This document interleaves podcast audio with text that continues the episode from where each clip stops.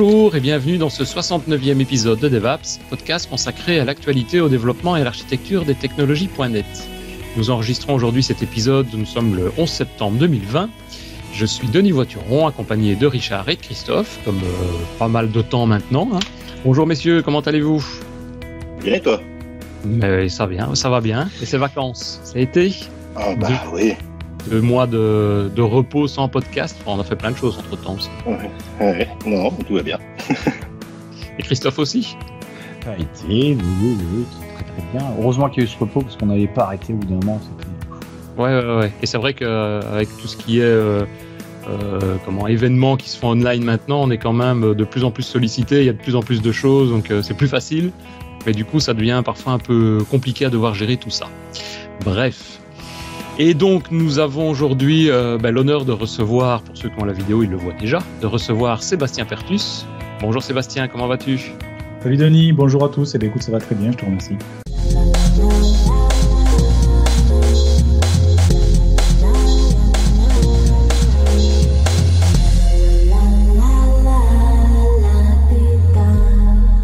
Ça va bien Et les, les vacances aussi se sont bien passées pour toi? Oui, oui, j'étais au frais dans les montagnes. Ah, bah, ça va alors. Ça, c'est parfois toujours plus agréable aussi. Surtout que. Et c'est vrai qu'après aussi, tout ce qui est télétravail, euh, t'es en plein dedans aussi, je suppose. Hein. Ah oui, oui, moi je suis, euh, je, je télétravaille depuis, euh, ben, depuis euh, même avant le confinement. J'avais commencé euh, Ouais. l'année dernière, mais euh, je me déplace beaucoup. Mais depuis le confinement, je reste à la maison.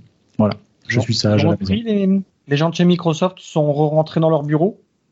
De Non, manière pas encore. générale? Non, non, enfin, c'est compliqué. Disons que tu peux aller au bureau chez nous. On a. Alors pour ceux qui ne savent pas, je travaille chez Microsoft. C'est ce que j'allais dire. ouais, il faut Ouais. expliquer d'abord que tu es. Je regarde sur ton profil LinkedIn, tu es actuellement. Avant, tu étais technical evangelist jusqu'en 2017 et depuis, tu es senior software engineer. Oui. Alors, Dis-nous euh, ce que tu fais. Ouais, c'est vrai qu'il y a certains qui doivent me connaître de la période évangéliste, puisque je faisais beaucoup Ouais. de conférences. Et maintenant, nous avons donné le bébé à l'équipe des advocates. Euh, et donc, j'ai été, euh, je suis dans une nouvelle équipe qui, euh, qui s'appelle Commercial Software Engineering, CSI, dans Mhm. lequel on développe pour nos plus gros clients. Euh, on les aide à aller dans le cloud globalement, donc on travaille sur des projets qui sont uniquement de la mise à- en, en prod de grosses infrastructures et grosses, entre- euh, grosses usines logicielles. Pardon, j'essaie de trouver les mots français, tu vois, c'est compliqué. J'ai toujours les anglicismes qui arrivent en premier. Bon, tu peux les utiliser, ça marche aussi. hein. On, on voilà. traduira si jamais c'est un peu, un peu On sur le côté exceptionnel. ouais. Ouais, donc avec, avec nos gros clients, on, on- voilà, on, fait, on fait des projets. euh, Et euh, vous les, faites en- vous les faites vous directement ou vous passez par des, des prestataires pour ça? Je veux dire, c'est juste Alors, de l'aspect mise en lancement du projet ou non, c'est vraiment le Alors projet? nous, on est, on, est, on est une équipe un peu particulière parce que notre, notre objectif, c'est de, c'est de monter des équipes euh, avec de celles du client. C'est-à-dire que globalement, Ah on fait des projets avec eux, on les aide à prendre les bonnes décisions, on les aide à monter les bonnes infrastructures, les, bons, euh, les bonnes practices, on va dire, euh, et on les aide à aller jusqu'à une V1, on va dire, ou une, une V, V08. Et Ouais, après, on leur laisse le bébé pour qu'ils puissent continuer. Parce que dans ce genre d'entreprise-là, qui sont des entreprises qui sont très très grosses, les projets prennent pas, euh, tu vois, un mois. Ça prend Ouais. plusieurs mois, plusieurs années, quoi. C'est pas trop on- lourd à gérer tout ce qui est organisation justement dans ce genre d'entreprise faire, faire, faire bouger la machine pour que. Si, si, si, si, ça, Ouais, c'est ça. très Parce très que je me dis, il y a l'aspect technique peut-être qui doit être intéressante, mais après tout le, le, le non technique, le fonctionnel derrière, à mon avis, ça doit pas être, euh, ça doit pas être chaud. Hein. Enfin, ça doit être chaud. Juste. tout à fait. Tout à Ouais. fait. Alors, mais après, à contrario, on, est, on, a des, on a des équipes qui sont assez réactives, on va très vite et on, a, on, on met en place des choses assez rapidement. C'est-à-dire qu'on reste rarement plus de six mois sur un projet. Quoi. Ah ouais, ouais, ouais. Ouais, Ouais. Et puis même six mois, c'est c'est déjà exceptionnel. Quoi. Comment les entreprises arrivent à vous? Pardon, euh, Christophe? Comment les entreprises arrivent à vous? J'imagine pas qu'une entreprise en France, je veux dire Bouygues Servi- euh, Énergie et Services, ils arrivent, bonjour, euh, on pense pas appeler Microsoft, bonjour Microsoft France, j'ai- un gros projet, euh, je cherche un chef de projet là-dessus. Euh, ils vont Alors, d'abord il faut voir savoir que les entreprises hein, euh, qui sont euh, à ce niveau-là, il n'y en a que 500 dans le monde sur lesquelles moi je travaille. Enfin, mon équipe CSE travaille. CSE, on est 800 dans le monde à peu près. Et on a 500 grands comptes euh, qui font partie de ce pool-là. Mais ces 500 comptes-là, c'est historique. C'est-à-dire qu'aujourd'hui, tu prends l'entreprise X en France, euh, il n'y a pas deux personnes qui travaillent dessus. C'est-à-dire qu'il y a depuis des années un pool de 10, 20, 30 personnes qui travaillent sur ce compte-là à plein temps. Grandes entreprises. Donc là, c'est vraiment le. Oui. Et, et Oui, je en crois sont France, une ligne sur les- directe aussi. Hein. Vous avez le, Oui, voilà, un a téléphone un rouge directement entre les deux et on appelle, ça sonne même pas. Quoi. De l'autre côté, il y a quelqu'un qui Ouais. prend le téléphone, il décroche. Quoi. Voilà, C'est-à-dire que moi, aujourd'hui, si tu veux, des top 500, il n'y en a pas en France pour moi. Je travaille qu'avec des entreprises qui sont, euh, euh, qui sont pas françaises. D'accord. Ah oui, les sociétés pour lesquelles tu travailles, c'est même, c'est même pas des sociétés françaises. Quoi. Non. non. Ah ouais. Voilà, donc Oui. c'est vraiment des très, très grosses infrastructures. hein. Mais il y en a en quand même. Pardon. Il y en a quand même en France des sociétés de ce type-là Ou c'est parce que Ouais, toi, tu es sur ouais, ouais. Ouais, c'est ça, ça. se compte sur les doigts d'une main, mais ouais, ouais, il y en a. Ouais. Après, après, il y a des très très grosses entreprises en France sur lesquelles on ne travaille pas parce qu'elles ont déjà, si tu veux, elles sont déjà arrivées à un niveau de maturité avec le cloud euh, et chez nous, Mhm. qui fait que ça ne nécessite pas no- notre intervention. Nous, on travaille sur des comptes qui sont très très gros, mais qui ont ce besoin d'aller sur le cloud et qui sont en- pas en retard, mais qui ont, euh, euh, qui sont d'une part pas chez Microsoft. Et c'est l'objectif de notre équipe, les amener dans notre cloud Mhm. et d'autre part qui ont peut-être pas aussi la maturité. Donc euh, voilà, il y a, il y a aussi c'est pas parce que c'est pas une très grosse entreprise qu'elle fait pas partie de notre pool, c'est parce qu'elle fait pas parce que peut-être qu'elle est déjà elle est déjà Elle est déjà, déjà, bien implantée chez nous. Elle est déjà convaincue. Il n'y a plus besoin de la convaincre à passer sur le cloud. ouais. Exactement. Ok. Aujourd'hui, aujourd'hui, ces entreprises-là sont toutes convaincues qu'il faut passer sur le cloud. Après, elles savent peut-être pas le faire correctement ou elles l'ont fait avec des, des, euh, des, des compétiteurs qui sont pas euh, Mhm. Microsoft. On, on est là pour ça, quoi. C'est vrai que par rapport à il y a quelques années au niveau du cloud, moi, je, je, je sais pas le sentiment que j'ai. Dis-moi si c'est la même chose chez toi. C'est, c'est avant il fallait expliquer ce que c'était le cloud et les raisons et l'intérêt. Ici, euh, c'est beaucoup plus simple à ce niveau-là. Je trouve qu'elles sont Ouais, déjà convaincues. euh, après, c'est plus une question de technique ou des petits détails, mais c'est plus simple. C'est quelque chose qui est plus politique aujourd'hui que, Ouais, c'est ça. que, que de découverte, quoi. C'est Ouais. plus de l'évangélisme comme on faisait avant. Ok, ben on va peut-être continuer parce que tu n'es pas a priori parti, tu n'es pas parti euh, venu aujourd'hui pour nous parler euh, spécialement du cloud, mais peut-être euh, d'un outil que, qui, te, qui te tient particulièrement à cœur, que tu développes, tu me disais depuis des années, depuis quoi 10-15 ans, et qui permet, si j'ai bien compris, de synchroniser des bases de données. Mais tu vas pouvoir nous en dire un peu plus. Ouais, ben écoute, euh, ouais, alors effectivement, c'est un, un- Alors au départ, c'était un side project, c'est-à-dire globalement, ça me permettait de, tec- de, tec- de- de toucher aux technos et de les tester sur quelque chose de concret, si tu veux. Ouais. Et c'est un framework qui permet de synchroniser des bases de données. Alors pour euh, ceux qui connaissent, on le fait déjà dans du SQL Server avec euh, quelque chose qui fait partie du moteur qui s'appelle la réplication. Mais ça ne permet que de faire de la réplication de bases de données de type SQL Server à SQL Server. Ouais, Ça ouais. marche très bien, mais c'est limité à ça. Et euh, il y a une, quelques années, une dizaine d'années, Microsoft, à l'époque j'étais pas encore chez Microsoft, hein, a sorti un framework qui s'appelait le Sync Framework, qui aujourd'hui a été abandonné obsolète, et qui permettait d'avoir un framework, on va dire, logiciel, et non pas un outil embarqué dans, dans le moteur, qui permettait de développer à l'époque en .NET Framework une synchronisation entre des bases de données SQL Server et euh, SQL CE ou SQL Server Express, ce genre de choses-là.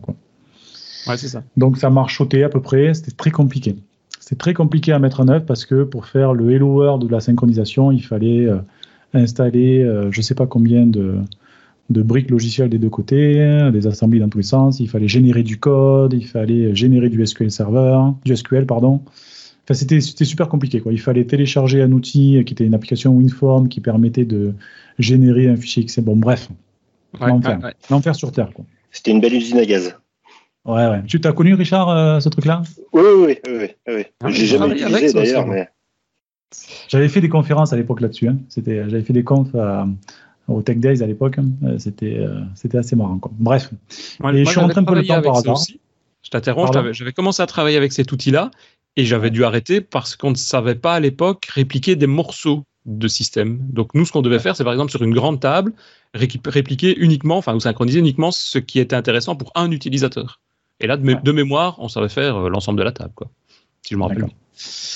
Et donc, moi, j'ai beaucoup travaillé là-dessus. J'ai vu les défauts de tous les, euh, les frameworks de synchronisation. Et puis, euh, un jour, ça a été abandonné. Est arrivé Windows 8 avec WinRT à l'époque, qui était le, le précurseur, on va dire, de ce que ce qu'allait devenir .NET Core. Et comme le framework a été abandonné, plus personne ne pouvait le, faire travailler sur des applications UWP à l'époque. Enfin, WinRT à l'époque. Mhm. Donc mon premier side project a été de reprendre ces briques-là. Elles n'étaient pas en open source, donc j'ai tout, euh, j'ai tout rétro-ingénieré Mhm. euh, pour récupérer les sources euh, décompilées, mais bon, interprétées, on va dire. Et j'ai tout réécrit from scratch euh, pour que ce soit compatible non, au moins avec la, la brique client sur WinRT. Ça a été mon premier, premier projet euh, open source sur GitHub perso, qui était un side project, qui n'était pas juste un Hello World, tu vois. Ouais, ouais. Euh, mais bon, le premier cas, c'est que j'avais toujours la lourdeur, si tu veux, de, du Sync Framework lui-même, avec toute la génération de code qui était nécessaire. Et moi, je rajoutais en plus une surcouche là-dessus pour pouvoir que ce soit compatible sur, sur WinRT. Ce fait que du coup, je passais ma journée à répondre aux questions sur les issues parce que les mecs n'arrivaient pas à installer, parce que euh, s'ils n'arrivaient pas à générer le code, etc. quoi. Donc, euh, ça a été, euh, ça a été euh, pff, une- pas une sinécure ce truc-là, mais ça a marchoté pendant, à l'époque où les gens faisaient des applications WinRT, et qui voulaient synchroniser des, tu vois, du, du Windows Phone, ce genre de choses-là. Quoi. Et justement, pourquoi on. Enfin, le type de demande, quel est le, le- le type d'intérêt de vouloir synchroniser des bases de données?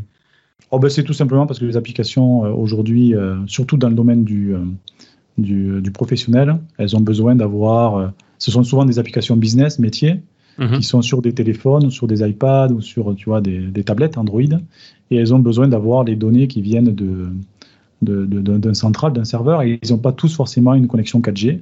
Pour être connectés en permanence, il faut qu'ils puissent travailler en déconnecté. Donc, ouais, c'est ça. Donc, avoir quoi C'est n'importe quel type de base de données Si on a un Oracle, un SQL Ouais, Server, alors, un À- SQL à l'époque, marche. à l'époque sur le Sync Framework, à l'époque de ce premier projet, ça marchait pas du tout, ça marchait qu'avec SQL Server, puisque Mhm. j'étais basé sur le Sync Framework. Ouais. Et donc du coup, j'ai un jour décidé de faire table rase quand euh, .NET Standard est sorti. Et je me suis dit, tiens, ça serait cool de faire une, une librairie qui soit standard et qui marche partout, sur iOS, sur Android via Xamarin et sur .NET Core à l'époque. Ouais. Et en plus, je me suis mis le défi de dire, puisque ça doit marcher partout et que ça doit marcher sur iOS, il faut que ça marche aussi sur autre chose que SQL Server. Donc, Même pas peur. Donc il y avait un double défi. Il y avait un double défi qui fait que ça marche sur n'importe quel type de base de données relationnelle, sur lequel il y a un provider ADO.NET qui existe, Core, et sur n'importe quel type de, de, runtime qui supporte .NET Standard, c'est-à-dire .NET Core, Xamarin et évidemment .NET Framework. Donc c'était un petit peu ça l'idée de base tu, au départ.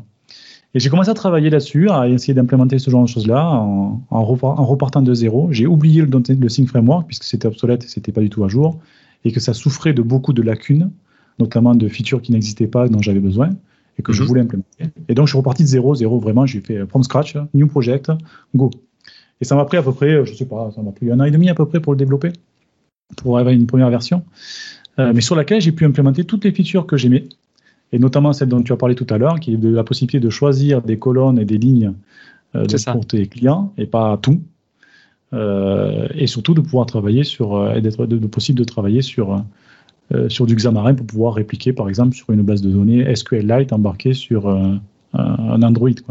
C'est ça, ouais. La condition, c'est que les deux DB doivent être de type SQL à ce moment-là, c'est ça. Alors le- non, les deux DB doivent être, doivent être de type relationnel. C'est-à-dire que tu ça marche pas avec du NoSQL, ça marche pas avec du Mongo, ça marche pas avec du, du Cosmos parce que euh, une base de données NoSQL par défaut elle a pas de schéma. Ouais, ouais, ouais, ouais, ouais. Elle a des documents, enfin ça dépend ce que tu prends, mais bon. Donc moi ça ne marche qu'avec des bases de données relationnelles dont le provider ADO.NET existe. Donc ça marche pour euh, SQL Server, ça marche pour SQLite, ça marche pour MySQL, et Mhm. depuis la semaine dernière ça marche sur MariaDB, qui était Ah vraiment euh, juste une amélioration de MySQL. Et là je travaille sur la version Postgre. D'accord? Et s'il y en a qui sont motivés, je veux bien des contributions pour faire la, la version Oracle parce que j'ai pas le temps. Mais ça m'intéresse parce que moi j'ai un projet justement pour le moment on- sur lequel on va devoir travailler, enfin j'espère, je croise les doigts, où il y a de l'Oracle d'un côté et on voudrait tout ça migrer vers du SQL Server. Donc euh, Ouais. Enfin, c'est pas de la migration, là, attention, là, c'est vraiment de la réplication, de la, de la synchronisation. Mais. ben, on va Mais devoir faire ça pendant un an. Je parle de migration parce que pendant un an il Ah faudra synchroniser, les deux systèmes seront là, donc c'est ça que je me dis, ça pourrait être intéressant effectivement. Mm. Je vais, vous- Ah ouais. je vais t'écouter attentivement pour voir euh, la manière de le mettre en place. Et aujourd'hui, il y a, par exemple, euh, donc j'ai des gens qui, euh, qui euh, dans la communauté qui ont commencé à utiliser le framework depuis la version 0.1, on va dire.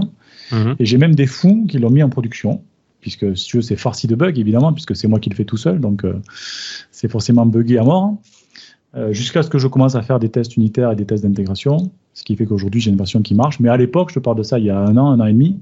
Ouais. Euh, si tu veux, c'était farci de bugs, quoi. Euh, c'était juste, encore une fois, c'était un side project. Je voulais juste tester des, des fonctionnalités, tu vois. Quand .NET Ouais, Standard ça, est sorti, ça m'a sorti, ça m'a permis d'avoir un prétexte pour tester .NET Standard. quand .NET Core est sorti, ça m'a donné un prétexte pour tester .NET Core et .NET etc.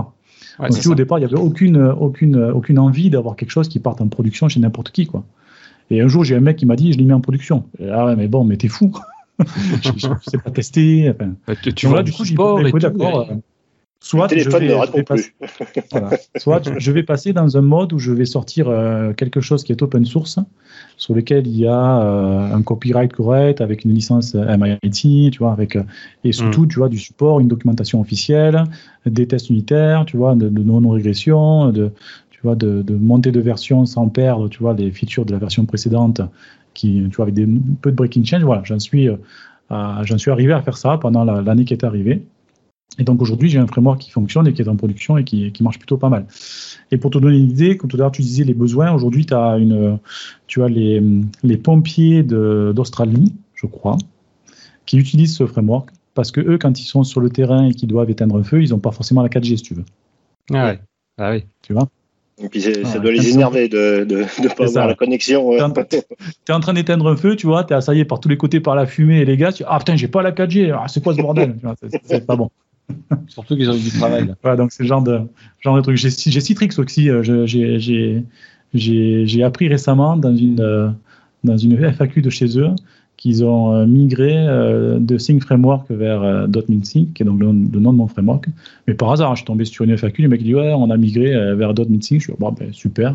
Je n'étais pas au courant. Citrix utilise mon framework, donc c'est cool. Ah bah ouais, c'est cool. Donc voilà, j'ai quelques gens qui commencent à l'utiliser en prod, mais bon. Ah, mais c'est bien. Encore, encore une fois, c'est de l'open source. euh, et euh, ça reste, tu vois, euh, quelque chose que je fais tout seul dans mon coin le soir quand j'ai du temps. Quoi. Et, et- Ouais, et en- 14 contributeurs, hein, c'est bien. ouais. Je, je commence à avoir quelques contributeurs, mais c'est vraiment, tu vois, c'est vraiment a- anecdotique. quoi. J'ai un gars qui, euh, qui corrige, tu vois, le- dans SQLite, j'ai oublié d'implémenter un type, et paf, il le rajoute. Il y a, il y a Hmm. deux fichiers qui ont été modifiés, un mec qui me dit, qui me corrige la doc parce que j'ai un anglais qui est détestable. Enfin, j'ai pas encore de vraies, vraies contributions. Pardon Il n'y a pas de gros contributeurs alors? Non, non, pas encore. Pas encore. J'ai quelqu'un de, de, l'en- de l'équipe Entity Framework, qui donc avec qui j'ai fait le podcast, qui est super intéressé pour, euh, pour faire le provider Postgre, puisqu'il est le, le, le mainteneur officiel du driver ADO.NET NPGSQL. Donc, Ah ouais. il connaît plus bien le moteur. Et- en j'espère avoir, j'espère avoir le, le, le, le- le provider Postgre bientôt. Quoi. en pratique, ça marche comment? Qu'est-ce que- qu'est-ce qu'il faut faire, je veux dire, pour euh, le mettre en place? C'est un package NuGet euh, déjà à la base? Alors, Ah, il s'appelle comment? Et, oui, et donc après, si tu veux, le, le- le- le- le dernier défi que j'avais à résoudre, au-delà du fait d'être compatible multibase et, euh, et d'être n'importe quel runtime qui supporte des standards, il Mhm. fallait que ça soit simple à utiliser. Ouais. Et faire quelque chose, un SDK qui est simple à utiliser pour des utilisateurs, derrière, c'est ça qui est très compliqué en fait. Pour te donner une idée, euh, il y a deux ans, j'étais allé voir euh, David Rousset, que vous connaissez tous, hein, donc Ouais. mon collègue avec qui je travaille. qui a, qui a fait Avec des podcasts aussi avec nous. Si vous ne ça. connaissez pas, vous irez voir. Oui. Voilà, donc, euh, et David, le genre de gars, le- la data, ça ne l'intéresse pas. Tu vois. Lui, c'est du front, c'est du web, c'est le moteur 3D. tu vois, la data, si tu veux, ça passe un peu à côté. Quoi. Ouais, j'ai dit, putain, David, j'ai une super démo, il faut que je te montre ce que j'ai fait et tout. Il me dit, Seb, tu sais quoi? Ton truc là, s'il faut plus de 5 lignes de code pour faire une synchro Hello World, je l'utiliserai pas. Et si tu veux, moi, il me fallait euh, deux fichiers, euh, 300 lignes, tu vois, pour que ça marche, tu vois. C'est une grosse feignasse. Donc là, j'ai revu ma copie et j'ai retravaillé pendant six mois dessus pour réussir à avoir quelque chose qui soit simple à utiliser. Ben, mine de rien, ça te donne de sacrés défis, si tu veux, en termes de- d'architecture pour dire, voilà, j'ai un framework qui euh, permet de faire beaucoup de choses, mais le Hello World, c'est cinq lignes de code. Tu vois, il faut reprendre cette- ce, ce- ce- ce parallèle avec les mecs d'Entity Framework. Ils ont, un, ils ont, un, ils ont un, un framework qui fait le café, quoi. Mhm. Mais mettre en place un DB contexte, c'est cinq lignes de code, quoi. Merci. Et là, c'était le même principe. C'était le même principe, c'était réussir à faire ça. quoi. Donc ça a été compliqué, mais bon, j'ai- travaillé, cravaché, et aujourd'hui, c'est ce qui se passe. Donc les cinq, lignes- les cinq lignes de code, elles sont, les cinq lignes de code, pardon, elles sont plutôt simples. C'est première ligne, tu choisis le provider de ton côté serveur. Donc on va dire, par exemple, tu prends SQL Server. Ouais. La deuxième ligne, c'est de dire le provider côté client. Donc par exemple, le, provider, ça peut, être, euh, ouais, ça peut être SQLite, par exemple. La troisième ligne, c'est le, les tables que tu veux synchroniser, qui sont donc présentes sur le serveur, parce que ta base de données Mhm. SQLite, elle n'existe pas encore. La quatrième ligne, c'est de mettre tout ça dans un orchestrateur qu'on appelle un agent. Et la cinquième ligne, c'est d'appeler synchronize à 5 et c'est terminé. Donc ça fait cinq lignes de code. Et ah à la fin, tu as la base de données qui est créée côté SQLite, toutes les métadatas, l'infrastructure et tout ce dont j'ai besoin, les triggers et compagnie pour faire marcher la synchronisation correctement. Et après, je fais la synchronisation elle-même, je réplique les données et c'est terminé. J'ai une question en fait.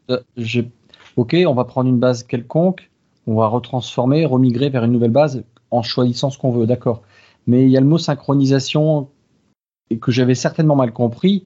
Mais est-ce que je peux synchroniser une base qui a déjà un contenu Ah oui, oui. D'accord, oui. donc ta base serveur, souvent, elle a, déjà des lignes. C'est l'idée. La base cliente. Ah, la base cliente, tu peux avoir des lignes aussi euh, de base. Si tu peux très bien partir d'une base cliente qui a déjà le schéma, qui doit être exactement le même que celui du serveur, hein, sinon ça ne fonctionne pas, et sur lesquels il y a déjà des lignes. C'est pas très grave, ça, marche aussi. Mais donc, elle n'est pas obligée. Tu peux très bien avoir une base existante côté serveur. Côté client, tu as une base vide, vierge, il n'y a pas de table, il n'y a rien. Et là, il va se charger de recréer tout le schéma, toutes les tables, et tout ce qui se trouve derrière aussi, tout ce qui est procédure stockée, existante, trigger et des choses comme ça. Non, non, il, il, recrée que, il recrée que la base de données. Donc, si tu veux, je pars du principe que souvent, le, l'objectif, c'est de synchroniser sur un device et souvent, c'est du SQLite. C'est ça, ouais. D'accord? Donc je pars du principe, si tu veux, que si jamais tu as besoin de synchroniser une base de données SQL Server, moi je recrée des tables, je crée tout ce dont j'ai besoin pour synchroniser. Mais si en plus dans ta base client, il y avait déjà des procédures stockées, des trucs là, à ce moment-là, il vaut mieux que tu partes sur une, base qui existe déjà. Comme ça, le framework dit Ah, tiens, la base existe déjà, tiens, il y a déjà les tables, donc je ne les recrée pas. Je rajoute juste ce dont j'ai besoin pour faire marcher la synchro. Et je peux faire l'inverse, une SQLite vers une SQL Server alors non, parce que j'ai, euh, alors tu pourrais techniquement, mais c'est moi qui l'ai bloqué intentionnellement parce qu'une base de SQLite c'est pas fait pour être un serveur. Non, mais je prendrais l'outil, euh, ta solution comme un outil qui me permettrait de migrer de manière définitive un fichier SQLite, un point DB, sur mon poste et je le migre, je le pousse vers un SQL Server. Ah oui, d'accord, mais c'est-à-dire que ton SQLite, il est, il est client. Ton SQL Server, il est le serveur. Voilà, ce que je veux dire, c'est que je ne peux pas mettre SQLite en tant que serveur. C'est-à-dire qu'SQLite qui. Si tu veux, la, synchronisation, c'est un serveur et plusieurs clients. D'accord? Ah. C'est toujours le serveur qui contient toutes les lignes et les clients, ils ont euh, un extract de ces lignes-là euh, parce qu'il y a un filtre sur le client ID, par exemple. Oui, c'est ça. Tu, peux avoir des milliers, tu peux avoir des milliers, des centaines de milliers de clients, mais tu as toujours au-dessus euh, un, serveur. qui est le master. Quoi. C'est ça, c'est pas comme tu disais tout à l'heure, c'est pas pour faire de la, de la migration de données, c'est vraiment faire de la synchronisation. L'exemple que tu nous montrais tout à l'heure avec les, les pompiers, c'est typiquement ça. Tu as un serveur et puis tu as 1000 pompiers sur le terrain qui vont récupérer des, des bases données complètes ou des morceaux de bases données. Ouais. Tu as aussi des médecins aussi. J'ai eu, un, eu un projet qui n'a pas abouti parce que les gars sont partis sur autre chose. Parce qu'à l'époque, quand ils l'ont pris, eh ben, le framework n'était pas encore euh, au niveau où il est aujourd'hui. Mais ils ont des médecins et les médecins, quand ils sont au fin fond de la campagne, euh, non, c'est des vétérinaires, pardon, excuse-moi. Des vétérinaires, quand ils sont au fin fond de la campagne, si tu veux, avec leur tablette, pour remplir les, données des animaux qu'ils soignent, ben, mhm. ils n'ont pas la 4G. Quoi. Ouais, c'est ça. Ou ils n'ont pas le forfait, ou ils n'ont pas, tu vois, ça, c'est aussi une histoire de, de sous. C'est-à-dire qu'aujourd'hui, ils ont une tablette, ils ont un logiciel qui est embarqué, et puis après, quand ils rentrent à leur bureau, ben, ils retapent tout. Parce qu'ils ont tout en local et qu'il n'y a pas de moyen d'envoyer sur, euh, sur, sur le cloud, tu vois, ou peu importe. Et après, donc les gars, ils veulent fournir, ils veulent fournir ce service-là à ces, à, ces, personnes qui ont déjà une base de données, ils ont déjà un outil, ils veulent juste rajouter un, truc de synchro qui fait que le mec, quand il rentre de soir, il, parce qu'il a la, le Wi-Fi à la maison, il clique sur un bouton et ça envoie les données euh, sur le master. On reprend ton outil à ce moment-là? Pardon? On reprend ton outil à ce moment-là lors de la synchronisation le soir, par exemple, pour le médecin? Ouais. ouais. C'est-à-dire que si je, prends un exemple, on, va dire sur la table, sur la sur le serveur, on a une table personne où on a l'ensemble du personne de, de, de, la société. Donc dans un premier temps, on fait une synchronisation avec son SQLite sur son téléphone. Je pars au feu, euh, je fais des modifications dans cette table personne. Je, mhm. je rajoute des personnes, je modifie des personnes, je et tout ça, tu le fais sans connexion internet puisque tu fais tout, ça en local. Donc en, local, j'ai mon nouveau, euh, j'ai mon nouveau, ma nouvelle personne. Là, j'ai rajouté Bill Gates. Et après le soir, quand je reviens, euh, je retape synchronisation. Et dans ces cas-là, Bill Gates est remonté dans le serveur. C'est ça. Avec peut-être des problèmes, c'est quand tu effaces Bill Gates. Parce que là, du coup, la synchronisation, elle ne sait pas que tu l'as effacé. Si, ben justement, c'est ce que j'ai. tu vois, tu m'as, tu m'as pris les mots de la bouche. Ça, c'est la gestion de conflit. Si tu veux, le, tu veux le, le, le, le, tout l'intérêt de ce genre de framework-là, c'est qu'il va gérer pour toi toutes ces problématiques-là. C'est-à-dire quand tu effaces une donnée, qu'est-ce qui se passe? Parce qu'elle n'existe plus dans ta table. Que tu fais pas un shadow, euh, un ghost, euh, un ghost delete. C'est-à-dire que tu mets pas juste un, un plaque en disant ça a été supprimé. Elle n'existe plus la ligne dans ta truc. Ouais. Voilà. Donc il faut gérer ces cas-là. Et puis il faut aussi gérer les cas où tu euh, rentres le soir et que tu mets à jour la base de données master. Mais entre-temps, il y a quelqu'un d'autre qui a aussi mis la base de données master et qui a mis la même ligne à jour que toi. Et là, il y a un conflit. Qui c'est qui gagne? C'est toi, ou c'est l'ancien, ou c'est avant, ou c'est après? Ou voire même, il y a une opératrice qui est donc la secrétaire, qui elle aussi, qui travaille directement sur l'intranet, qui a directement mis à jour la base de données euh, serveur. Donc, tu as trois Mhm. personnes qui ont mis à jour la ligne. Et, et- et ces trois personnes-là doivent avoir, à la fin de la synchronisation, la même ligne partout. Parce que si chacun a une ligne différente, c'est pas synchronisé. Mhm. donc, Donc, comment est-ce comment est-ce qu'on fait? Donc, si tu veux, le principe de ce genre de framework-là, c'est de résoudre tous ces problèmes-là de manière transparente pour toi. Et tu fais donne-moi quoi la solution. Qu'est-ce qui Ouais. se passe Alors, ça dépend euh, beaucoup de choses. Ça peut être- Si tu- ça je, peut je te reprends alors, l'exemple le plus simple. Pardon. L'exemple Ah, le plus simple, c'est le, c'est le, l'histoire de la suppression. D'accord? Alors, l'histoire de la suppression, le- il se résout assez facilement parce que lorsque tu installes le framework qui va créer tout ce qu'il a besoin sur ta base de données SQLite, il va rajouter une table de metadata Ah. sur lequel il va enregistrer les informations dont j'ai besoin. C'est une table avec des lignes, et chaque fois que tu vas effacer une ligne dans ton outil, moi je touche pas à tes tables. Ça c'est quelque chose aussi sur lequel il était important pour moi de ne pas toucher des tables, de ne pas rajouter de GUID, de ne pas rajouter n'importe quoi, parce que ça peut très très vite euh, faire euh, planter ton, ton, ton- ton logiciel. Donc ce qui était important c'était de pas... Je t'interromps Oui. justement là par rapport à ça. Au niveau serveur, parce que tu parlais, euh, tu rajoutes ici une table de metadata. Qu'est-ce qui est modifié côté serveur? Donc une Alors, table de le, c'est le même metadata. principe. C'est même. Attends, je, je termine sur cette histoire-là, puis après je t'explique côté serveur. Ouais. Donc globalement, si tu veux, côté client, donc pour une base de données SQLite, ce que je vais faire, c'est lorsque tu, fais une première initialisation, pour chacune des tables que tu as décidé de répliquer, parce que tu es obligé de toutes les répliquer, je vais rajouter une deuxième table de tracking. Souvent, c'est le même nom de la table, underscore tracking, sur lequel j'ai juste les informations dont j'ai besoin. D'accord? Donc il y a des timestamps, il y a des dates de dernière modification, il y a des, euh, il y a des GUID qui représentent qui a fait la dernière modification, parce que c'est important de le savoir, etc des trucs qui sont très très euh, très binaires, mais qui me, qui me servent à moi. Et chaque fois que tu vas supprimer une ligne dans ta table, il y a un trigger que j'ai rajouté sur le delete qui va rajouter une ligne dans cette table de metadata. Ce qui fait que du coup, si tu supprimes une ligne, moi je vais le savoir parce que dans ma table de tracking, j'ai une nouvelle ligne qui va apparaître en disant tiens, cette ligne-là a été supprimée. Mhm. Et quand je fais une synchro, je récupère les modifications de ta table, puisque celle-là, moi, je n'y ai pas accès, plus les lignes de tracking qui me dit attention, celle-là a été modifiée, celle-là a été euh, supprimée et celle-là a été euh, insérée.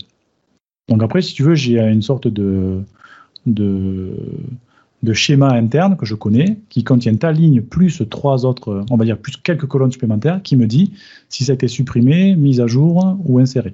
Et qui l'a fait surtout, parce que ça aussi c'est important. Et après, côté serveur, eh je récupère ça et je vais essayer d'insérer. Et je vais aussi vérifier que ce soit pas, euh, euh, soit pas, que ce soit toujours à jour, c'est-à-dire que tu n'aies pas dépassé une certaine date de péremption, que, euh, la, que la mise à jour soit de toi, qu'elle soit pas, qu'elle n'ait pas été déjà affectée par quelqu'un d'autre. Parce que si elle a été effectuée par quelqu'un d'autre, c'est-à-dire qu'il y a un conflit. C'est-à-dire que tu essaies de mettre à jour une, une ligne qui a été déjà mise à jour par quelqu'un d'autre entre-temps. Donc on va générer un conflit, etc. Et côté serveur, c'est le même principe. Sauf que côté serveur, j'ai quelques facilités qui sont assez sympas parce que j'utilise du SQL Server du MySQL. Alors pas du SQLite, on l'a dit tout à l'heure parce que c'est pas fait pour être une base de données serveur. Mais sur MySQL, SQL Server, MariaDB, Postgre et Oracle, j'utilise le même principe avec des triggers et des tables supplémentaires. Ou alors, pour SQL Server, j'utilise le Change Tracking, qui est une feature de SQL Server. Donc j'ai un provider spécial qui s'appelle le Change Tracking, qui permet de ne pas rajouter les triggers, de ne pas rajouter les tables supplémentaires, parce que tout ça est fait en interne par le moteur. Et moi, je m'arrange pour que mes triggers, mes tables de tracking soient compatibles avec le change tracking d'SQL Server. D'accord Ouais, c'est ça. Ce qui fait que du coup, je peux mixer n'importe quoi. Je peux mixer une base de données serveur qui a le change tracking avec une base de données SQL CE, euh, pardon, une base de données SQLite qui l'a pas, voire un MySQL, voire un SQL Server sans le change tracking. Je peux vraiment faire n'importe quel. Tout peut se croiser. Je peux répliquer une base de données MySQL sur SQLite et je peux aussi euh, répliquer une base de données MySQL sur du SQL Server. Du coup, puisque tout est euh, SQL compatible et en plus, c'est compatible avec le change tracking dans une certaine mesure. du coup, je suis complètement libre, et c'était aussi le principe du framework, de pouvoir dire n'importe quelle topologie. Mon, mon client, c'est un MySQL, moi, ma tablette, c'est un SQLite, et le serveur, c'est du SQL Azure. Et, alors après, tu peux, tu peux gérer justement. Qu'est-ce qui se passe quand il y a un conflit euh, euh, J'allais dire, moi j'ai mon, j'ai mon pompier là qui est parti au feu euh, et qui a supprimé, qui a supprimé Bill Gates.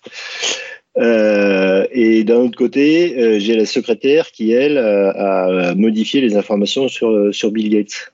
Alors là, tu te retrouves avec un conflit qui est assez marrant parce que tu as d'un côté quelqu'un qui a supprimé la ligne et de l'autre côté quelqu'un qui l'a modifié. Mm-hmm. Et qui s'y gagne. Donc par défaut, si tu touches rien, si tu mets que mes 5 lignes de code là, mm-hmm. par défaut, c'est toujours le serveur qui gagne. Donc si jamais euh, sur le serveur la, ligne a été modifiée et que le client l'a supprimée, eh ben, il va récupérer la ligne modifiée et elle va être réinsérée dans sa base de données locale. Parce mm-hmm. que c'est toujours le serveur qui gagne. C'est lui qui a la vérité en fait. On part du principe que le serveur a la vérité. Évidemment, si ça ne te plaît pas, tu peux euh, rajouter une option qui dit non, c'est pas le serveur qui a la vérité, c'est le client. C'est-à-dire que là, ça inverse le rôle. C'est-à-dire que si le mhm. client a supprimé la ligne et que toi tu l'as modifié sur le serveur, eh bien soit tu dis non, non, euh, c'est mon pompier, il a raison, euh, on supprime. Ok? Et, tu peux récapturer cette information. Tu peux capturer cette information, donc style un événement, pour te dire tiens, je vais renvoyer la main à quelqu'un qui va choisir, enfin qui va faire le choix. Voilà. Et après, tu as une dernière option qui est la merge, qui est accomplie par, par, par fusion sur un événement que tu peux lever, évidemment, toujours pareil, qui dit ben voilà, il y a un conflit, qu'est-ce que je fais? Voilà la ligne qui vient du client, voilà la ligne qui vient du serveur, laquelle gagne? Et c'est toi qui prends la décision. Ouais, c'est ça. Donc tu peux mettre une interface graphique derrière éventuellement pour euh, gérer ça, quoi. Voilà. Et quelqu'un qui s'occupe de ça, ouais. Exactement. Ok. Euh, moi j'avais une question, c'est l'aspect euh, entre guillemets communication entre les deux. Donc tu as, on va dire, les téléphones qui ont, bah, qui ont des données, qui doivent les envoyer elles partent comment? Il faut quoi entre euh, donc une connexion internet, je suppose en général, mais ça passe par quoi? Alors euh, ça dépend. Donc en fait, si tu veux, quand tu fais une synchro là, avec mes 5 lignes de code, euh, c'est sur un réseau TCP, donc c'est en direct. Donc c'est du c'est du direct sur ton serveur avec une chaîne de connexion. évidemment, quand tu es sur un portable, tu n'as pas accès au serveur, tu es protégé par par une par, bon bref par ton infrastructure. Et souvent, ce qu'on fait dans ces cas-là, on expose une API une web API. Ce qu'il faut faire, c'est exposer ton serveur à une web API. Et moi, je fournis un wrapper qui permet d'encapsuler tout ça. Donc, tu crées juste l'API, tu dis, ben voilà, ma, base de données, elle est à ce point-là. Voilà le, provider pour synchroniser. Et après, moi, je mets en place tout ce qu'il faut pour que l'API puisse communiquer avec n'importe quel client. Et le client, il dit, ben voilà, j'ai pas accès au, serveur euh, en face puisqu'il est euh, bloqué. Par contre, j'ai accès à l'API et voici l'URL. Mm-hmm si tu veux, tu veux globalement, tu n'as absolument rien à faire, juste à pouvoir fournir euh, l'URL de l'API et l'API elle a juste à dire besoin de dire ben voilà euh, moi je suis pas accessible de l'extérieur euh, je suis dans une web API voilà voilà la config démerde-toi. Donc j'ai fait aussi ces providers là pour, pour pas que tu aies besoin d'écrire du code supplémentaire. Et donc la web API expose donc les tables à synchroniser et le langage qui est utilisé oh langage pardon pas le langage. Le, format qui est utilisé pour faire transiter les données c'est du JSON.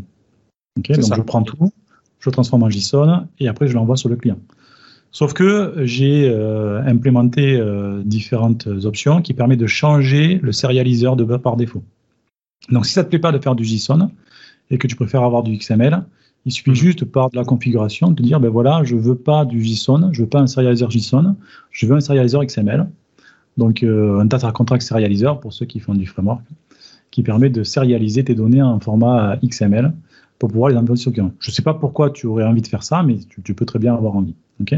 Et après, si le serializer n'existe pas, donc tu dis, ben voilà, je veux faire du message pack, par exemple, qui n'existe pas par défaut, ben, tu peux le créer. Donc j'ai un exemple qui dit, ben voilà, je veux changer mon serializer par défaut, je veux que ce soit du message pack. Donc globalement, tu dis, ben, je crée le serializer, il y a deux, trois interfaces à implémenter que je que j'expose. et une fois que tu as implémenté l'interface, et ben, tu dis, voilà, mes clients, ils serialisent en, en message pack et ils me l'envoient côté serveur et je sais l'interpréter. Donc vraiment, le protocole de communication par défaut, c'est JSON, il convient à 99% des gens. Mais il y a 1% des gens, euh, Jean-Christophe, qui va me dire, Seb, je veux pas du JSON parce que j'aime pas, je veux autre chose. Donc euh, c'est possible. C'est ça. Et les données qui passent, elles se sont, si on les met en JSON, c'est les données, ce que je vais dire, simplement sérialisées. Euh, donc elles, passent. Bon, après il y a des protocoles HTTPS, mais elles passent en clair, quoi. Donc, ouais, alors ouais, c'est une bonne, une bonne remarque. Donc j'ai aussi une feature qui permet de d'encrypter les données.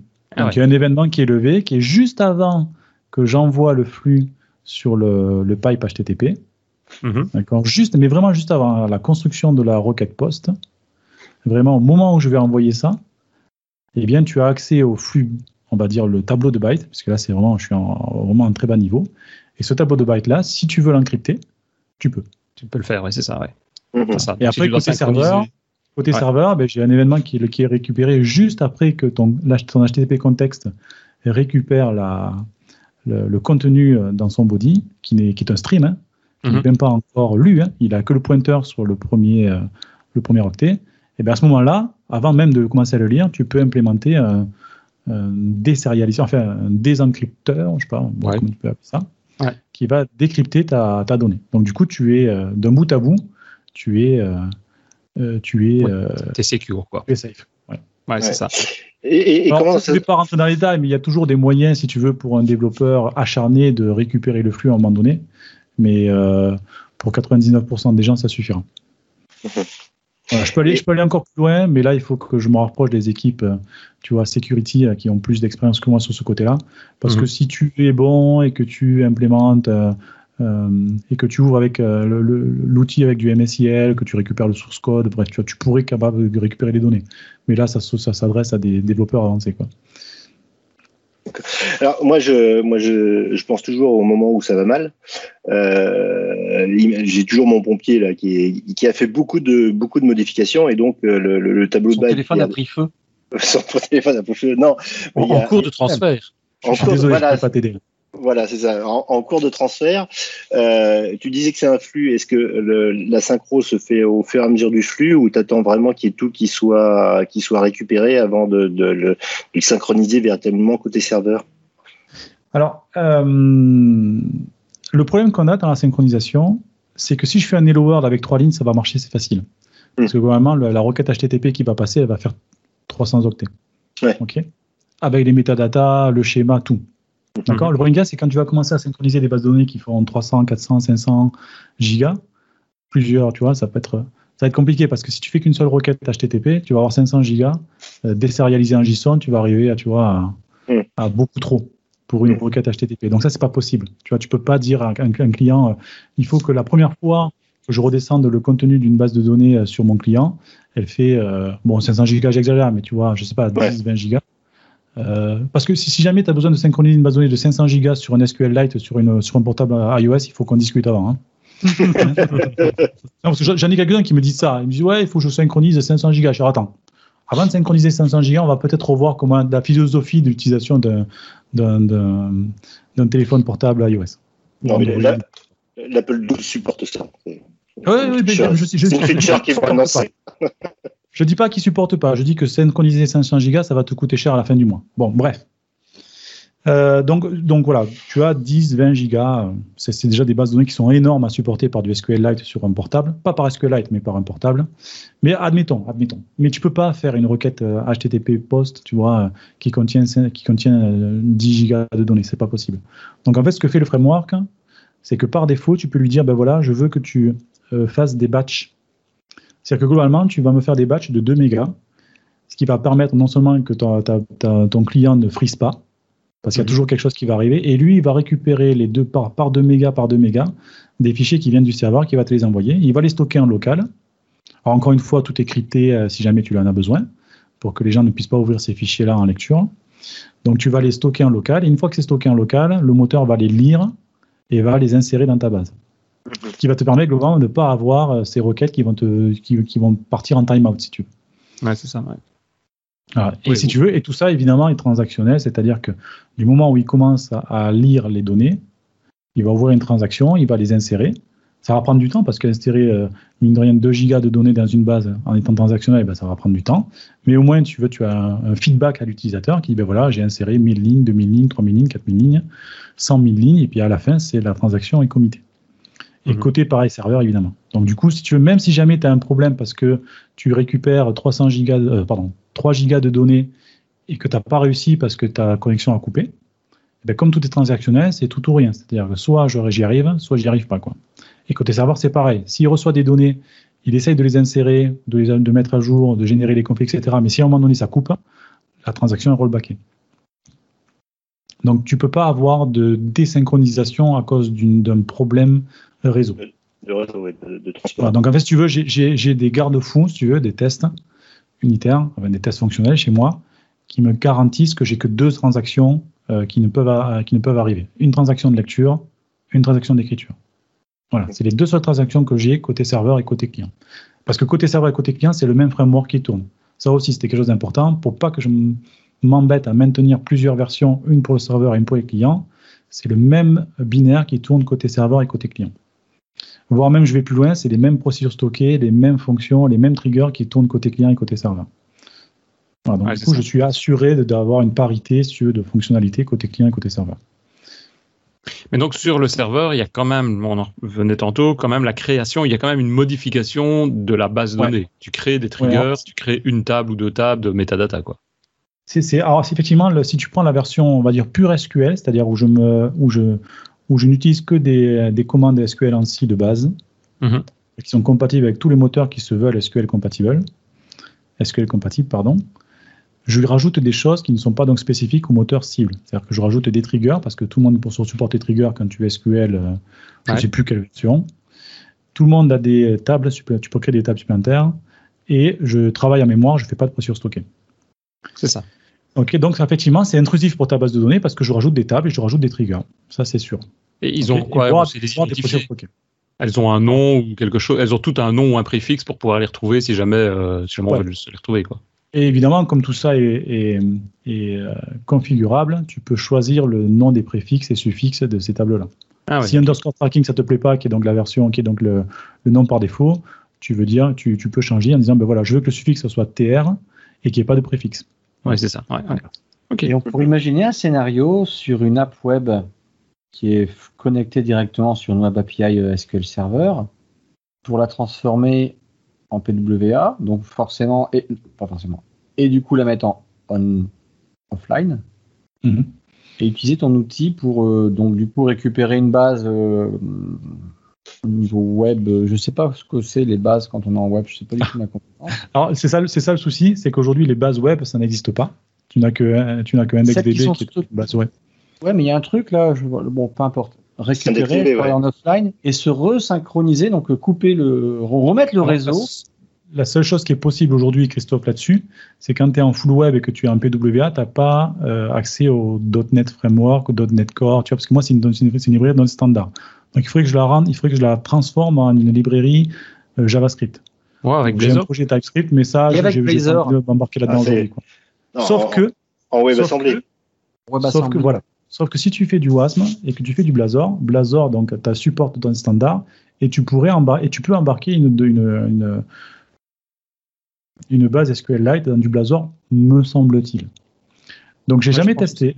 Mais ça c'est serait intéressant, ça, tu vois, parce que j'ai la problématique à l'heure actuelle. Donc, une app, alors actuellement, alors, on a Blazor Server, mais je peux imaginer que je la transforme en, en Blazor WebAssembly, c'est très facile.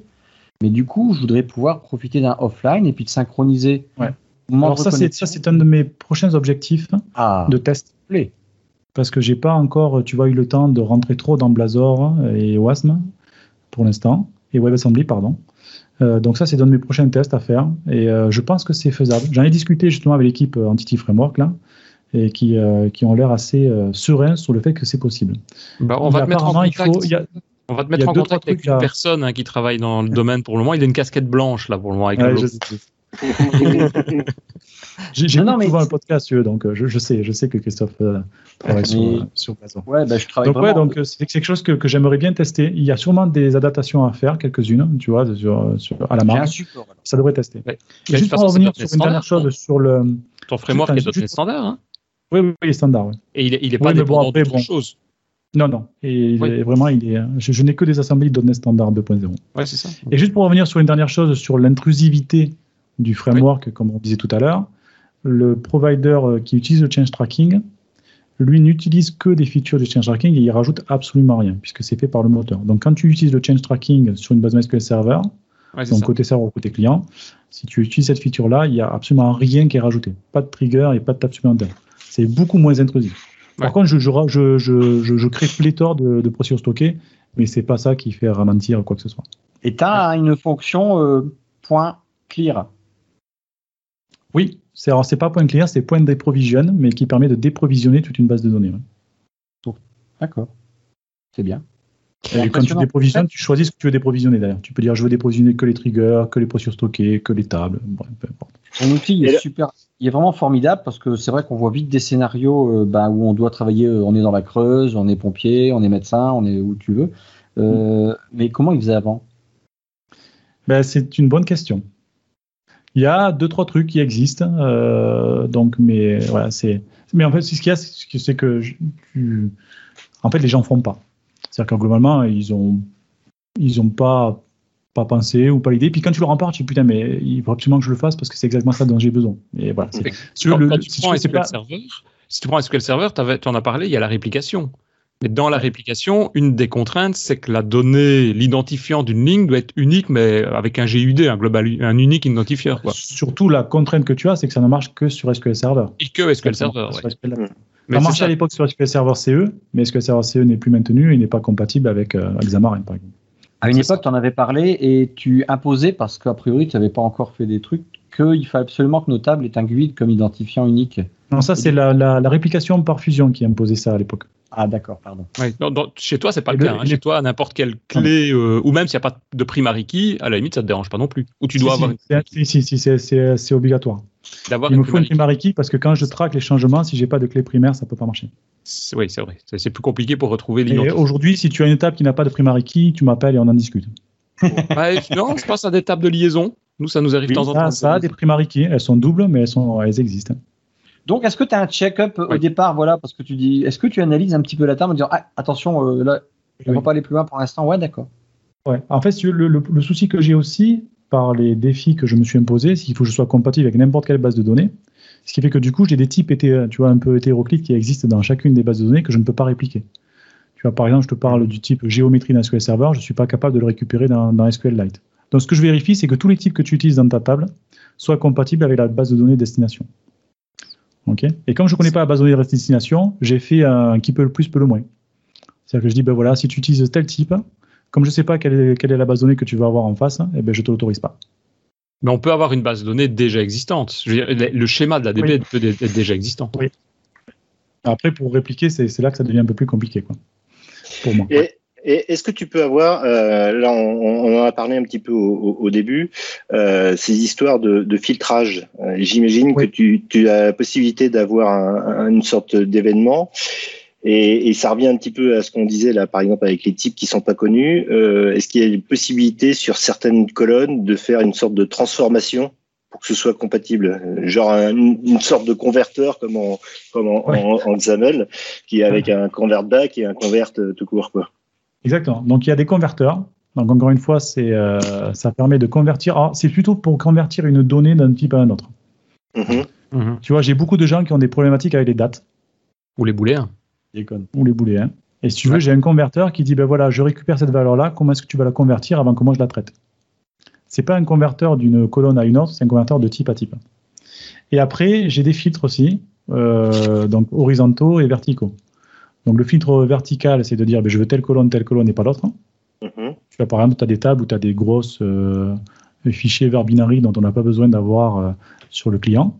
Donc Mhm. tu dis ben voilà, je veux toutes les colonnes sauf celle-là. Et après, ça, ça se fait via, via config ou via code? Via config, ouais. Via config. Via config. Et là, la config n'est que code. Il y a zéro fichier de configuration. C'est que ça. du code. C'est ça, ouais. Ah oui, c'était aussi un truc. Je voulais pas- absolument pas de fichier de configuration. Le fichier de configuration, tu le stockes où tu veux, mais le- ce qui va permettre de configurer le framework, c'est le code que tu vas écrire. Ouais, Ton ça. code peut la récupérer les données dans un fichier de configuration, mais ça te concerne toi. Ok, Ouais, c'est ouais. comme ça que toi tu. Et après, donc, pour revenir aux histoires de filtres, j'ai aussi des filtres horizontaux qui permettent de dire, ben voilà, je veux que sur le device iOS de mon gars, il n'y ait que les euh, factures et les clients qui le concernent. Donc, where customer ID, where client ID, where employee ID égale. Mhm. Et ce filtre-là, ben, tu le construis, ça va me permettre de générer toutes les procédures stockées et les appels clients nécessaires pour justement faire ce filtre. Comment tu identifies tes utilisateurs, les clients en fait? Parce que s'ils sont plusieurs qui vont récupérer une base de données, voilà, on a 5-6 pompiers, comment tu identifies chacun d'eux? Alors, il y a une table supplémentaire qui est créée, comme je disais tout à l'heure, qui contient juste un GUID qui est celui du, euh, du client, qui est envoyé au serveur. Mais en même temps, si tu veux, le serveur, il a aussi une table pour euh, répertorier ça, mais si tu veux, le- ce qu'il y a de bien, c'est que le serveur, il est agnostique au client. C'est-à-dire qu'il n'a pas besoin de maintenir des données pour qu'un client puisse se connecter. En fait, tout est fait. Alors ça, c'est une des dernières nouveautés qui est arrivée dans la dernière version. Tout est fait côté client. C'est-à-dire que le serveur n'a aucune. Si tu veux, c'est un serveur RESTful, si tu veux. Il n'a pas de session, il n'a pas besoin de retenir qui vient se synchroniser. C'est le client qui a les informations. Donc le client, quand il se synchronise, il envoie son nom, il envoie son identifiant, il envoie la dernière fois qu'il s'est connecté, et il envoie aussi la dernière fois que le serveur l'a reconnu en tant que connecté. Mais son Parce que le timestamp d'un serveur, or son nom c'est un GUID, mais peu importe. Et le timestamp d'un serveur n'est pas le même qu'un d'un serveur SQL, n'est pas le même qu'un timestamp de MySQL. Il y a ça aussi. Richard, c'est ce qu'on disait finalement. Hein. Tu as peut-être raison, les guides sont uniques quand même. ah, mais Richard qui peut comprendre. Et donc, euh, et donc, voilà, donc je sais plus ce que je disais, mais bon, voilà, c'est le client qui gère sa synchro et si tu veux, il a, voilà, c'est lui qui est maître de sa propre synchro. Ce qui fait que du coup, si jamais ta base de données SQL Server elle pète pour une raison ou une autre, que tu dois restaurer la base d'hier, ben c'est pas grave parce que de toute façon, toutes les métadonnées qui ont eu lieu entre hier et avant-hier, entre hier et aujourd'hui, pardon, eh bien, euh, elles sont pas utiles à, ton serveur pour redémarrer. C'est ton, ton client qui lui a l'information dont il a besoin. Ouais, c'est ça. Et si tu veux savoir, avoir une sorte de trace de qui s'est connecté, ça, tu dois le gérer toi-même, du coup. Tu dois savoir au moment du coup, si jamais tu veux savoir qui s'est connecté, j'ai quand même sur le serveur une petite table d'historique qui peut me dire, ah voilà, lui, il est venu à telle heure, il a synchronisé tant de lignes, ça a pris tant de temps serveur, et ça s'est fini à telle heure. Mais c'est juste vraiment, c'est moi, ça ne je l'utilise pas. C'est pas quelque chose qui va me permettre de, tu peux la supprimer, cette table, voilà, ou supprimer son contenu en tout cas. Moi, je l'utilise pas. C'est juste pour le, on va dire, pour l'administrateur qui puisse avoir une, liste avec des, des GUID qui correspondent au client. Quoi. Et justement, en termes de table euh, qui garde des traces comme ça, tu disais, s'il y a des modifications ou des suppressions de données, toi, il y a logiquement un trigger qui va s'enclencher pour dire euh, telle donnée a été modifiée, donc pour savoir ce qu'il faut synchroniser, c'est ça? Ouais, ouais. Mais cette table-là, elle va grossir euh, au bout de deux ans, elle va faire 25 il, y a des bonnes, il y a des bonnes questions dans, ce, dans, ce, dans cette session. ouais, alors c'est effectivement c'est ce qu'on appelle le clean-up des métadatas. C'est-à-dire que globalement, sur le serveur, effectivement, quand tu as lignes qui sont supprimées, elles vont être insérées dans cette table supplémentaire. Et quand tous les clients ont supprimé la ligne, il n'y a pas besoin de la, de la garder dans cette table de métadata. Tu es d'accord avec moi? Oui. Mais il faut savoir que tous les clients les ont récupérés. Mais il faut savoir que tous les clients les ont, les ont récupérés, effectivement. Donc côté client, c'est facile, parce que moi, une fois que mon client est synchronisé, vu qu'il est tout seul, je peux supprimer les lignes de cette table de métadata, il n'y a pas de problème. Donc à la fin d'une synchronisation qui est réussie côté client, je clean, encore une fois, c'est soumis à option euh, vrai ou faux que mhm. tu as, tu as positionné. Je clean toutes ces lignes-là pour avoir des tables de tracking qui soient vides. Parce que côté client, c'est facile. Côté serveur, c'est plus compliqué parce que je ne sais pas combien de clients se sont synchronisés et je ne sais pas s'il y en a d'autres qui doivent arriver. Donc en fait, je garde ces tables-là et euh, il y a une euh, méthode que tu peux appeler, qui est donc une méthode qui permet de cleaner les métadatas, qui va récupérer dans l'ensemble de tous les clients qui se sont déjà connectés, va prendre celui qui s'est connecté en dernier euh, en premier, le plus ancien. Et qui dit voilà, le plus ancien, c'était, c'était il y a 4 jours. Eh bien, je supprime tous les métadatas qui ont plus de 4 jours. On a une Parce que j'estime que tout le monde s'est connecté, que le plus ancien, c'est lui. On a une, notion d'obsolescence de. Oui. Et oui. Et donc, il se peut très bien que tu aies un mec. Donc, je suppose que je supprime toutes les données qui soient supérieures à 4 jours, parce que j'ai fait cet algorithme très très simple qui dit je supprime toutes les métadonnées qui sont, qui sont supérieures au, au premier gars qui c'est au plus ancien. Mhm. Mais il y a un mec qui n'était pas dans l'étape d'historique pour quelque raison que ce soit, qui s'est pas synchronisé depuis un an. Bah, il est mort. Donc lui, quand il va arriver, il dit tiens, je me synchronise. Toutes les métadonnées qui me permettent de dire celle-là, il faut la supprimer, celle-là, il faut la mettre à jour par rapport à sa version à lui, sont plus dispo. Donc le mec, il est out of synchronisation, il est out of date. Il ne peut pas synchroniser parce que de toute façon, il n'a pas les, j'ai pas les informations côté serveur pour lui renvoyer les bonnes lignes. Donc lui, il est, il est, oui, dans la... il, est dans le caca. Voilà. Et tu fais quoi À peu près. Euh, à peu près euh, faut resynchroniser sa, sa, base, Enfin, faut repousser. Donc là, il y a, euh, donc là, il y a donc le, donc le framework le gère. Donc côté serveur, ben, lui il va dire, ben, je suis désolé, gars, t'es trop vieux, quoi. Voilà, donc lui, il s'en fout le serveur puisque lui, ça change, ça change pas sa vie, sauf qu'il arrête là la synchro, il lui envoie l'information en disant, ben voilà, t'es out of date depuis tel jour. Mhm. Le framework récupère ces trucs-là et va dire, et va donc va, te lever un aidement en te disant, ben voilà, tu es out of date, qu'est-ce qu'on fait? Donc si tu fais rien, rien ne se passe, tu as, une exception qui est levée et la synchro s'arrête. Mhm. Donc toi, en tant que développeur, tu vas euh, rajouter un événement là-dessus qui dit, si jamais je suis out of date, j'ai trois options. La première, je fais rien. La deuxième, je réinitialise toute la base. Donc, c'est une option qui dit, ben voilà, tu écrases tout, tu recommences tout. Donc, tout ce que tu as fait, tu le supprimes.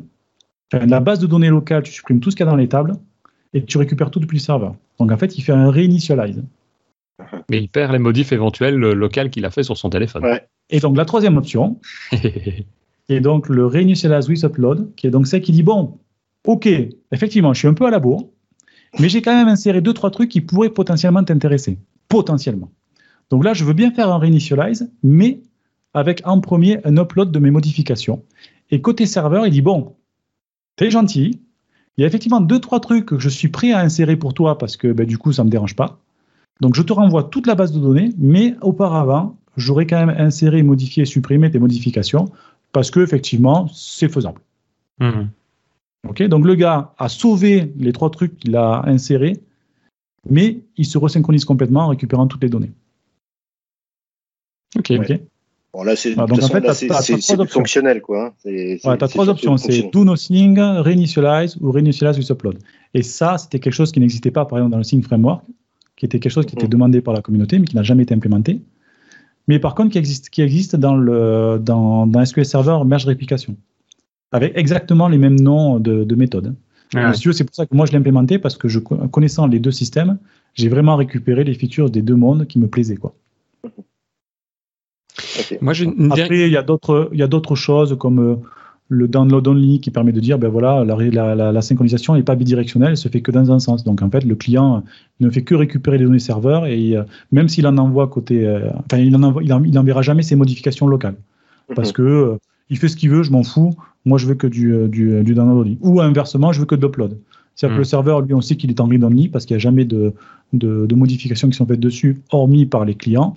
Donc là, tu le positionnes en upload only, ça permet d'avoir euh, deux, trois requêtes à moins à faire, donc d'a- d'alléger un peu la charge serveur. Et il ne fait que récupérer les lignes clients et les mettre à jour. Il y a des trucs comme ça qui permettent. de- Il y a deux, trois options comme ça sympathiques qui sont demandées euh, et qui, encore une fois, euh, sont euh, l'expérience que j'avais sur la réplication par fusion d'SQL Server qui avait ce genre d'options et qui n'étaient pas dispo dans le Sync Framework à l'époque. Et qui sont, mine de rien, des options qui sont très demandées.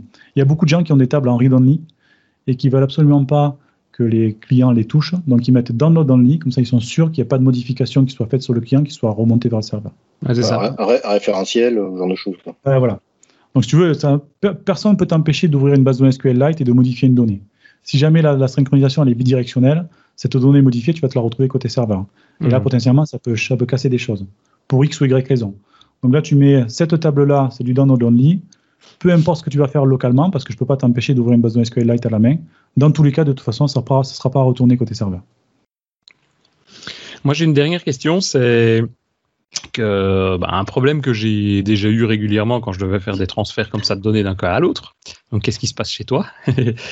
Tu as, on prenait les cas des deux téléphones par exemple. Enfin, il y en a une, série, mais on en prend deux.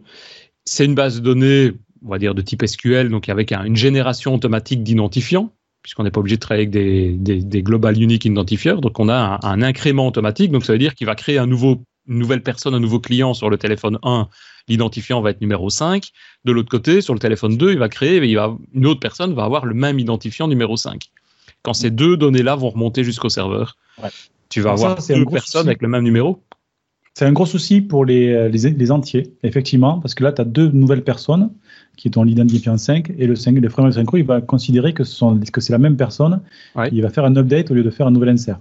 Et même s'il fait un insert côté serveur, il va se retrouver avec l'identifiant 6 qui ne sera pas le bon identifiant côté client. Ouais. Donc là, on a un vrai problème de synchronisation pur et dur.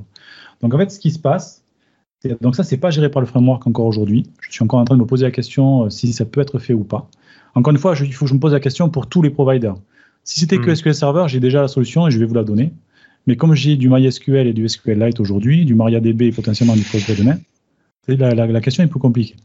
Donc aujourd'hui, c'est pas encore implémenté, mais tu peux le faire toi en tant que développeur. Donc la solution, c'est celle qui est déjà utilisée dans la réplication par fusion, SQL Server. Et la, ré- la- la réponse, elle est simple. Elle dit, tu vas, tu vas, tu vas faire ce qu'on appelle des tranches. C'est-à-dire que tu vas dire potentiellement, donc euh, si tu as un entier ou un, ou un long, ad- admettons, sur ton, sur ton identifiant, tu peux dire, ben voilà, le serveur, lui, il commence à 10 millions, 1, et il va jusqu'à l'infini. Et tes clients, tu dis, ben toi, toi tu es le client 1 jusqu'au client 1000, tu vas de 1 à, euh, je sais pas moi, 1 à 100 000, Ouais, Le ouais. client 2, il va de 100 001 à 200 000. Ah, t'as coupé ton son. T'as coupé ton son.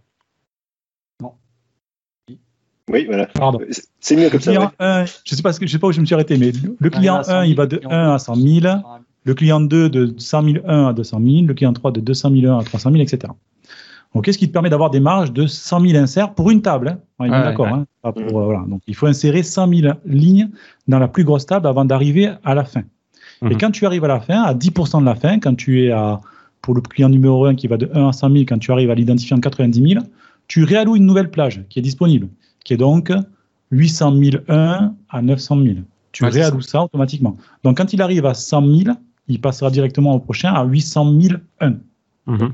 Et ça, c'est très facile à faire dans SQL Server parce que tu as des, side, des, des, des seed identity qui permettent de te dire sur telle table, je recide mon identité en passant de tel truc à tel truc. Et du Ouais. coup, tu ne peux jamais avoir deux clients qui ont le même identifiant à insérer parce que forcément, tu as ces plages-là. Mhm. Et SQL Server, lui, le gère automatiquement. D'accord? Moi, je ne le gère pas automatiquement, c'est à toi de le faire sur ta table si jamais tu as ce, souci- ce souci-là. Ouais, c'est ça. Dans ce cas-là, c'est parce que il y a peut-être un problème au niveau de, de, vos- de l'application qui ne met pas de GUI, de quoi? Parce que j'imagine qu'il y a des tables de liaison avec le même ID. Putain, c'est le bordel dans toute ta table, quoi. Enfin, au niveau de synchronisation, pas le bordel dans la table du smartphone home et dans le smart. Enfin, tu comprends? Hmm. Faut, faut revoir la base, quoi. Ouais, il faut revoir la base. Enfin, oui et non, parce qu'aujourd'hui, mettre des identifiants de type entier dans une base de données, c'est quelque chose qui est assez commun. Quoi. C'est-à-dire, ça se fait partout. Aujourd'hui, euh, Oui, mais quand alors, il y a- il y a avec 10 un ans, synchro, tu il y a dis 10 ans, je t'aurais dit que c'était même plus performant. Aujourd'hui, c'est pas forcément vrai. Ça l'est dans une certaine mesure, mais c'est anecdotique, hein, c'est à la marge d'avoir des GUID plutôt que des entiers. Les ayatollahs de la base de données te diront qu'un GUID c'est moins performant parce que ça fragmente ta base de données. Aujourd'hui, moi, je suis plus pragmatique en te disant que c'est pas grave parce que si tu as des pages qui sont correctement, euh, on, rentre un peu dans le moteur SQL, mais tu peux donner des tailles à tes pages, a des marges de, de taille, on appelle ça le merde, les, les pages, euh, bon, je me rappelle plus. Tu peux dire qu'une page ne se remplit pas à 100% mais à 80%, ce qui fait que quand tu as des UID, ça te permet de ne pas fragmenter ta page. Bref. Et aujourd'hui, on n'a que des disques durs qui sont SSD, même sur les côtés serveurs, qui fait que du coup, tu as ton disque qui ne fait pas, pas son temps à tourner sur un plateau, puisque ça n'existe plus et qu'aujourd'hui, on a des disques qui sont SSD, qui sont euh, électroniques. Donc la, différence, tu veux, de performance entre un GUID et un ID, un entier, elle est anecdotique. La seule chose qui, peut entrer en compte, c'est la taille de ton enregistrement sur ton disque.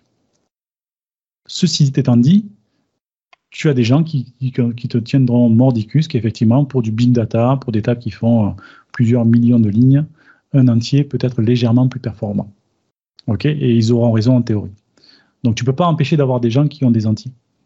Ok Et puis même moi, quand je crée une base de données, si je ne pense pas à réplication ou fusion parce que c'est quelque chose, tu vois, qui ne m'est pas encore venu à l'esprit, parce que euh, c'est quelque chose qu'on verra dans une version future si un jour on y pense, parce qu'on a vu un super euh, euh, podcast qui parlait de synchro, et qui dit ah tiens, ce serait pas une bonne, ce serait une bonne idée de le mettre en place.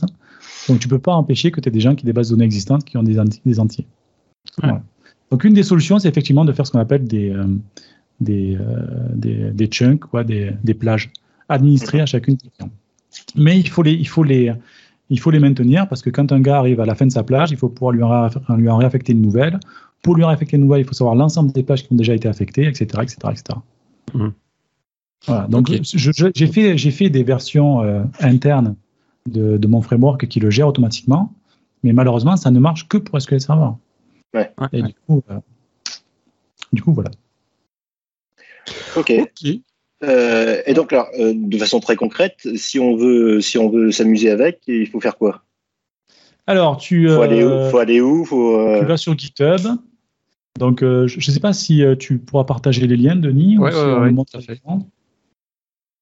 Tu vas sur GitHub et donc c'est. euh, Tu peux même partager GitHub ton écran si tu veux montrer je quelque chose. partage mon écran Ouais, Ouais. alors, choisis. J'ai mon écran. Comme ça, tout le monde le verra. Share content. On peut pas faire encore de copier-coller entre entre écrans et. C'est euh, mon nom. euh, alors, c'est c'est historique comme, euh, comme Ouais. nom. Très bien. Peu importe. c'est un nom que j'utilise beaucoup dans les jeux vidéo en général, puisque j'étais un grand fan de World of Warcraft avec David Catu à l'époque. On a joué pendant 15 ans ensemble. Et c'était le nom de mon perso. Voilà. Euh, donc voilà, donc là c'est mon c'est mon repo sur lequel tu as donc euh, ben, le projet donc qui est open source et surtout tu as une documentation qui est De ici. quatre lignes ou cinq lignes un peu plus bas. Tu l'as pas montré, mais effectivement. Et donc, si tu as toute la documentation, je vais te montrer le code, euh, Christophe. Donc, si tu as toute la documentation qui donc permet de, ben, tu vois, de, de- de comprendre tout ce dont on a parlé, avec, comme tu le disais, les métadatas, les conflits, les filtres, les tables qui existent déjà, euh, l'ASP.NET Core Proxy, si jamais tu as besoin de protéger derrière un web proxy, les types de synchronisation, les événements pour euh, traquer le- la progression de, de la synchro, pour avoir un feedback utilisateur, etc. Tu vois. tu as tout là. Et donc, les cinq lignes de code, si jamais ça t'intéresse, alors je vais te les zoomer. sont là. Elles sont là. Donc, euh, euh, comme je te disais, globalement, tu as besoin de ton euh, serveur provider, qui est donc, donc ton maître. Là, je suis sur du TCP, c'est-à-dire qu'il n'y a pas de proxy, euh, web API, etc. C'est vraiment le helloer. C'est quelque Mhm. chose que tu vas très peu utiliser. C'est vraiment pour la personne qui travaille dans un intranet et qui a donc accès au serveur en direct.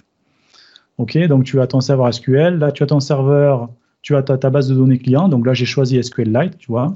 Mais j'aurais pu remplacer par MySQL ou par SQL Server. Là, j'ai les tables que je veux synchroniser. Donc là, tu mets tables que tu veux synchroniser. Là, je les ai toutes mises de ma base de données, mais tu pourras mettre qu'une ou deux, peu importe. Et après, tu crées ton agent qui prend en paramètre le client, le serveur et les tables. Et après, tu fais donc évidemment tout ça, c'est asynchrone. Tu as un synchronize. Et voilà. Et tu vois, ça a pris pour, pour, pour synchroniser. Alors, pour créer la base de données SQLite, créer le schéma, créer les tables de tracking, rajouter les triggers, récupérer les données, les insérer. Donc, tu vois, pour à peu près 3000 lignes, ça a pris 4 secondes. Voilà. Et après, tu, tu, ben après, t'as plus, t'as plus rien à faire. Tu vois, si jamais, tu vois, dans le deuxième exemple ici, j'insère une donnée dans SQLite, je clique sur le bouton et évidemment, eh ben là, il a vu la ligne à, à télécharger, il va la télécharger, ça se fait euh, en 45 millisecondes.